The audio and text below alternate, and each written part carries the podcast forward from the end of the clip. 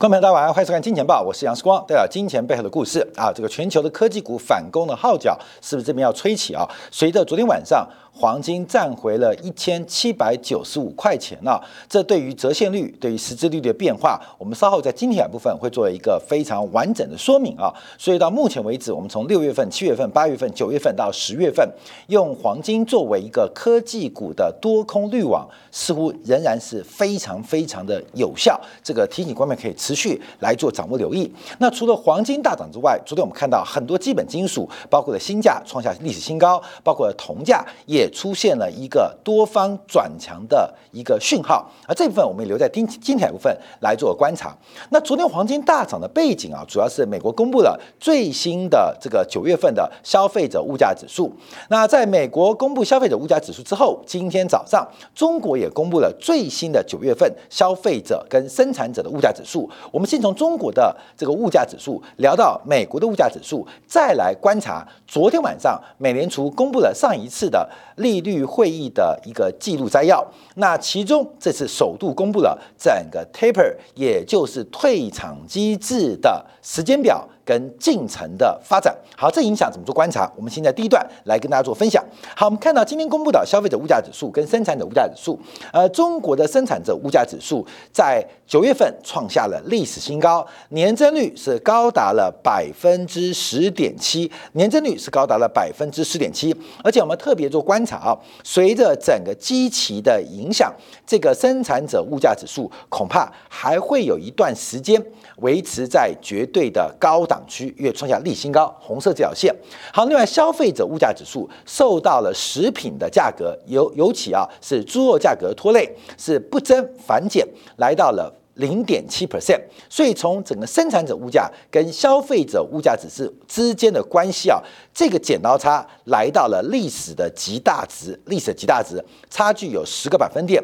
我们从宏观经济的观察，假如跟财报来做连接，生产者物价可以作为整个制造环节或厂商的原物料成本，消费。者物价是厂商的售价跟销售的基础，所以随着生产者物价跟消费者物价的剪刀差拉开，基本上会影响到中国上市企业或是非上市企业的利润跟这个变化，这我们可以做留意。但昨天我们特别提到，随着景气见到了低点，而且中国的这个货币政策的调控跟西方国家是反向的，所以在第四季新的金融工具的出台。信贷脉冲的见底都是值得做转折跟观察的变变化，这我们特别留意。好，那我们刚刚提到，大家可能外面最有兴趣的不是生产者物价跟消费者物价，而是我们刚下一个结论：生产者物价代表成本，消费者物价代表销售的一个指标。所以差距越大，代表成本呃越高，代表利润越少。好，那反过来做解读哦，就是这个剪刀差会不会来到了极限值？也就是这叫做利空出尽的可能吗？所以生产者物价还能够创高吗？那消费者物价能不能反弹？哦，这个成本跟呃销售价格的关系会决定利润嘛？所以我们看这个数据可以知道，这个上市企业或中国的企业的利润基本上是非常非常大的压力。可是它会不会来到了一个绝对的呃历史的最大值？好，就是我们要分析的，因为这可能对于大家的投资投机会有关系。我们先看到消费者物价指数，那消费者物价指数主要仍然是受到食品价格的一个拖累，所以我们看到，特别是包括了这个肉品类啊，在猪肉价格喋喋不休的背景之下，我们看到这个中国的消费者物价就被食品拖累。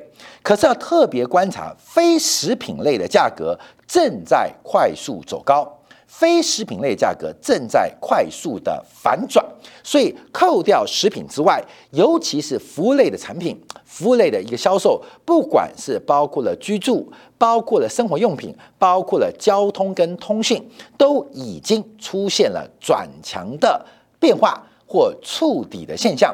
所以，我们从这个基础做观察，中国的消费者物价指数应该即将。见到一个周期性的低点是已经可以做确认的。那当然会不会是九月份还是十月份？那我们持续做观察。但基本上，中国的消费者物价进一步收缩或下跌的可能性越来越小。越扣除食品之外，其他非食品的物价正在进行一个触底反弹甚至回升的一个力道，这是我们可以做一个观察。那这个非食品的物价，主要第一个是居住成本。第二个是有关于能源的带动，所以包括了汽柴油价格走高，也出现了扩散跟外溢效果，这个可以做一个掌握。所以我们刚刚观察的就是从这个数据掌握啊，现在这个剪刀差很大，成本好高好高，那售价好烂好烂。可是我们可以观察这之间的剪刀差关系会不会即将见到一个峰值，代表整个宏观经济对于厂商的利润。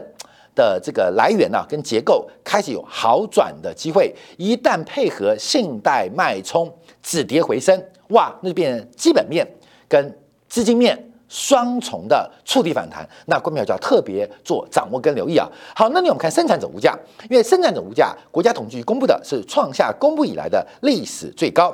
那主要主要上涨原因，当然就跟能源有关，包括了油价的走高，包括了煤炭价格的走高。所以我们看到，在 PPI 年增率大涨百分之十的背景跟前提之下，尤其九月份的月增率又叫八月份走高了。扩大了零点五个百分点，所以不管是从月增率还是从年增率，目前我们看现在的物价都在做喷出，而喷出的本质主要就是跟能源有关，所以我们看到了包括了像呃煤炭产业，从煤炭的开采啊到煤炭的加工啊，这个产业基本上的报价都在走高。另外石化产业从最上游的原油开采。油气开采到中游的加工到下游的销售，基本上九月份都是喷出的。我们可以从整个大陆的商品期货九月份行情，可以清楚了解到这个 PPI 生产者物价指数走高，其实可以从商品期货看到一些端倪。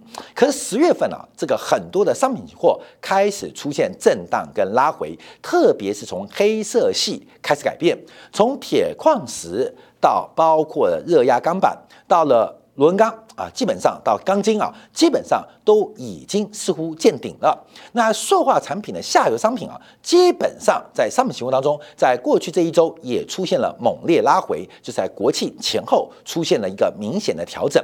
那最近我们观察的，包括提到了，哎，我们节目有做棕榈油嘛，另外包括了呃这个玉米淀粉。这些是属于消费啊，消费者物价指数的一个推升力道，因为他们这个呃呃，可能是属于更重要的民生消费的基础原料，所以我们看到整个结构正在改变哦。商品通胀发发生了没有？发生，继续很热啊，但是不是最热阶段？而商品通胀在我们节目过去几周的关注当中，它应该要接近尾声了。油价代表商品通胀的最后一棒正在喷出喷出啊，那制度通胀正在。呃，这个路上啊，制度通胀正在刚刚出发。我看到我们很多金钱报跟金典改后面说问我们说，什么叫做制度通胀啊？这个商品通胀啊，比较简单，就是从原料啊这个涨价，譬如原油大涨，所以汽油价格走高啊，包括了铜价大涨，那我们可能水龙头啊，这个很多的金属商品制品就走高。那什么叫做制度通胀？制度通胀最简单，譬如像关税、像税这种税啊，科税的过程当中就会增加成本。就会增加成本，那这是狭义的制度，有关于税对于物价的推升。那广义当中包括交易成本的提高。交易成本提高，我们讲要放到最广义的，包括美国消费者可能可以在亚马逊或在淘宝上买到中国最便宜的商品啊，买到最便宜的商品啊。举个例子来讲，时光用小米手机嘛，最近要买那个保护套啊，保护套，你在台湾的店面买啊，随便一个这个保护套，可能说一两百块啊，两三百块，贵的不说了，一两百块，可以在淘宝买啊，五块钱一个。台币可能就是二十块不到啊，很便宜，非常便宜。那这个中间差什么？就是随着这个电商的崛起，让消费者跟制造厂商需求端跟供给端中间的资讯或是寻找成本降低，那我们统称交易成本的下滑。所以过去全球化的过程，过去全球化的过程，这种。这个需求者、消费者寻找厂商、寻找供给者当中的成本正在加低。那另外包括了各国的贸易认证啊、关税的降低，使得全球在制度当中是形成通缩叫制度通缩或叫结构通缩啊，消费者越来越清楚嘛。像我们在过去这几十年啊，研究这个像台北股市的产业当中，台北股市以前有一家很大的一个这个贸易商叫做特利啊，叫特利。那特利怎么发家？当然我们知道特利在台湾啊，就做一些五金的什么特利屋啊，在大陆也投入很多特利啊，就做家具啊、窗帘啊，这个家饰的一些呃这个加工，就 DIY 自己回家做。那特利怎么发家的？因为特例早期它最大的客户不是 To C 哦，是 To B。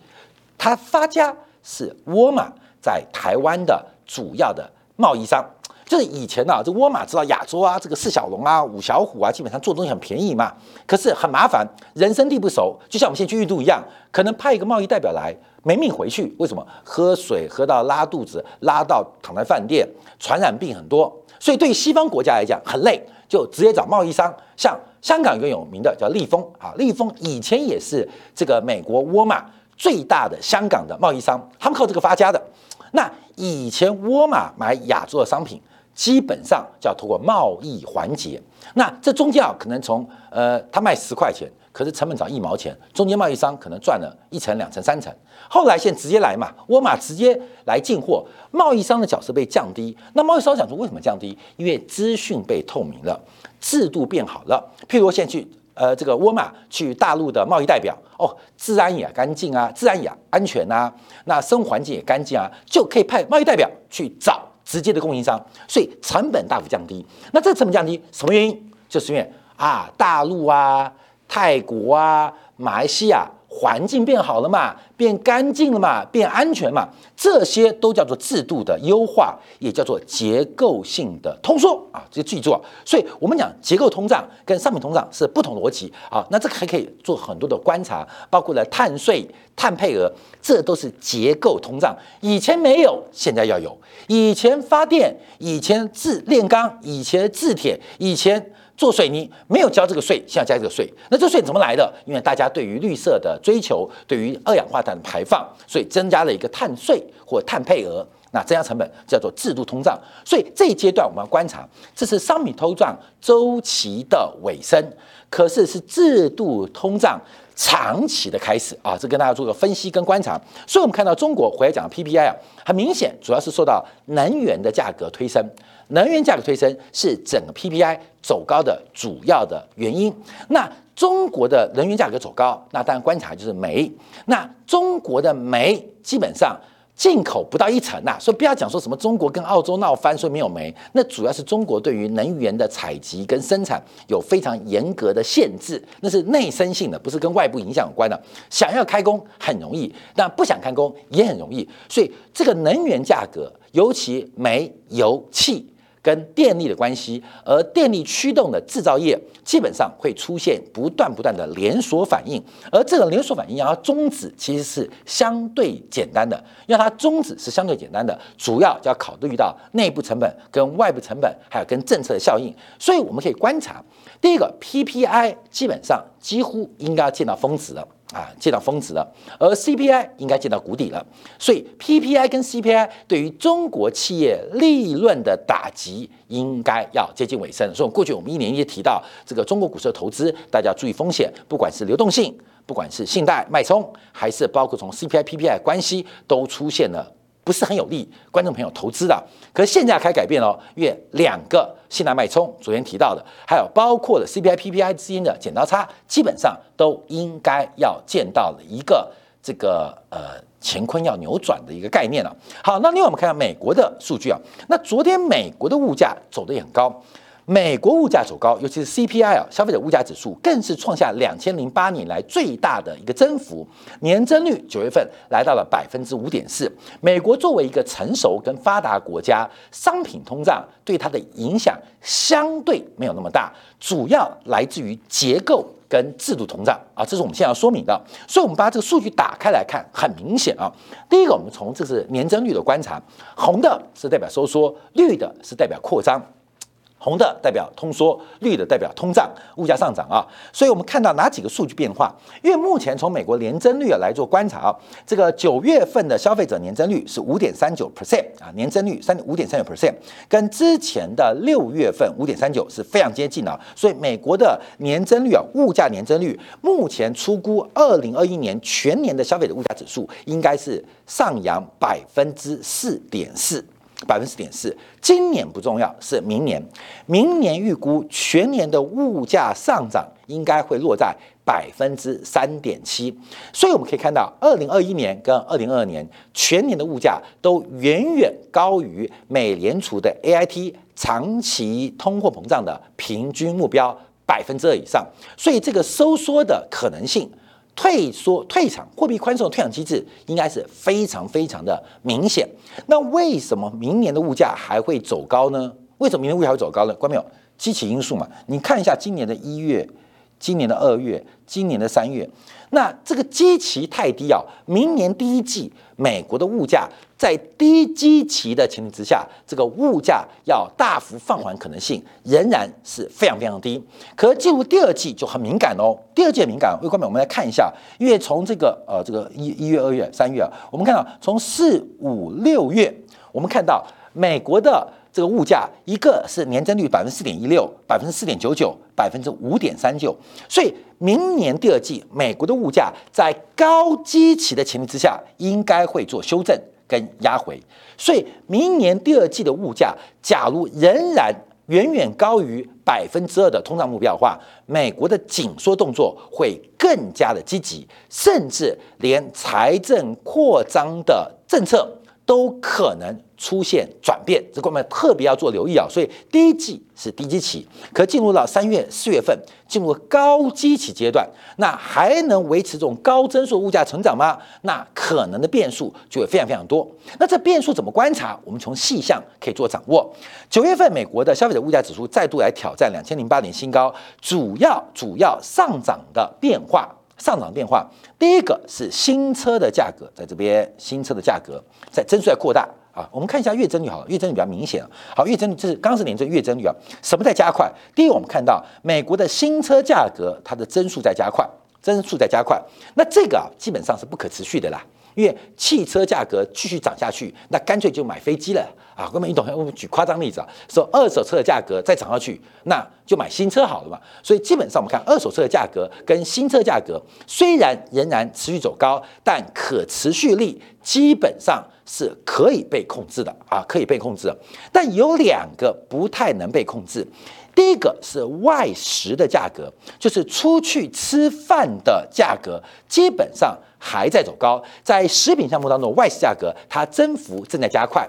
那为什么外食就是外出饮食价格大幅走高？第一个是我们看到原材料的影响，像今年的黄豆、小麦、玉米啊，基本上这个价格是过去年最好的啊，这第一个是支撑的因素。第二个是服务类的工资。正在用非常快速的攀高，那你去想象嘛，我开家餐厅最大成本除了这个呃原材料之外，还有包括呃请员工嘛，请服务生的成本嘛。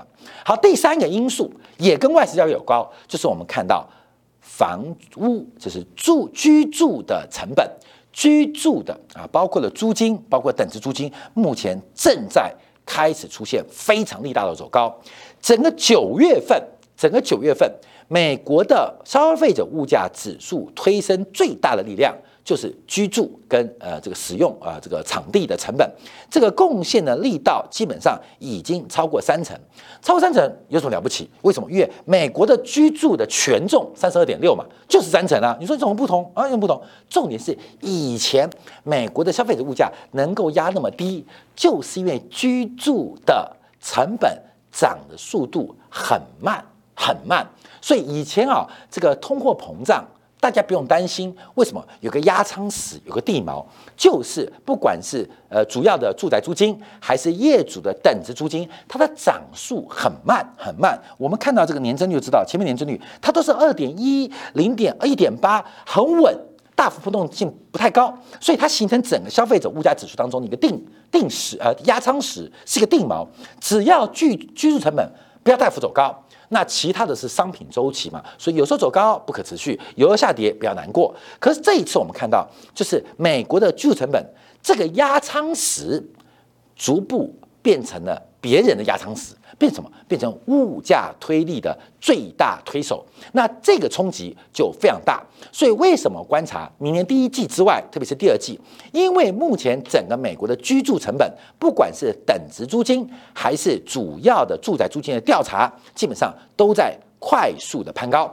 好，那我们补充一下，那跌什么？二手车价格，包括了租车的价格，还有机票价格，是拖累消费者物价指数比较重要的现象。所以我们注意到，明年物价的走低啊，明年物价二手车价格有点争议啊。这个美国的这个劳工部公布的数据跟现实有点变，因为现实二手价格并没有跌啊，可美国调查的二手车价格是出现了下降啊。好，这个争议我们呃先不考虑啊。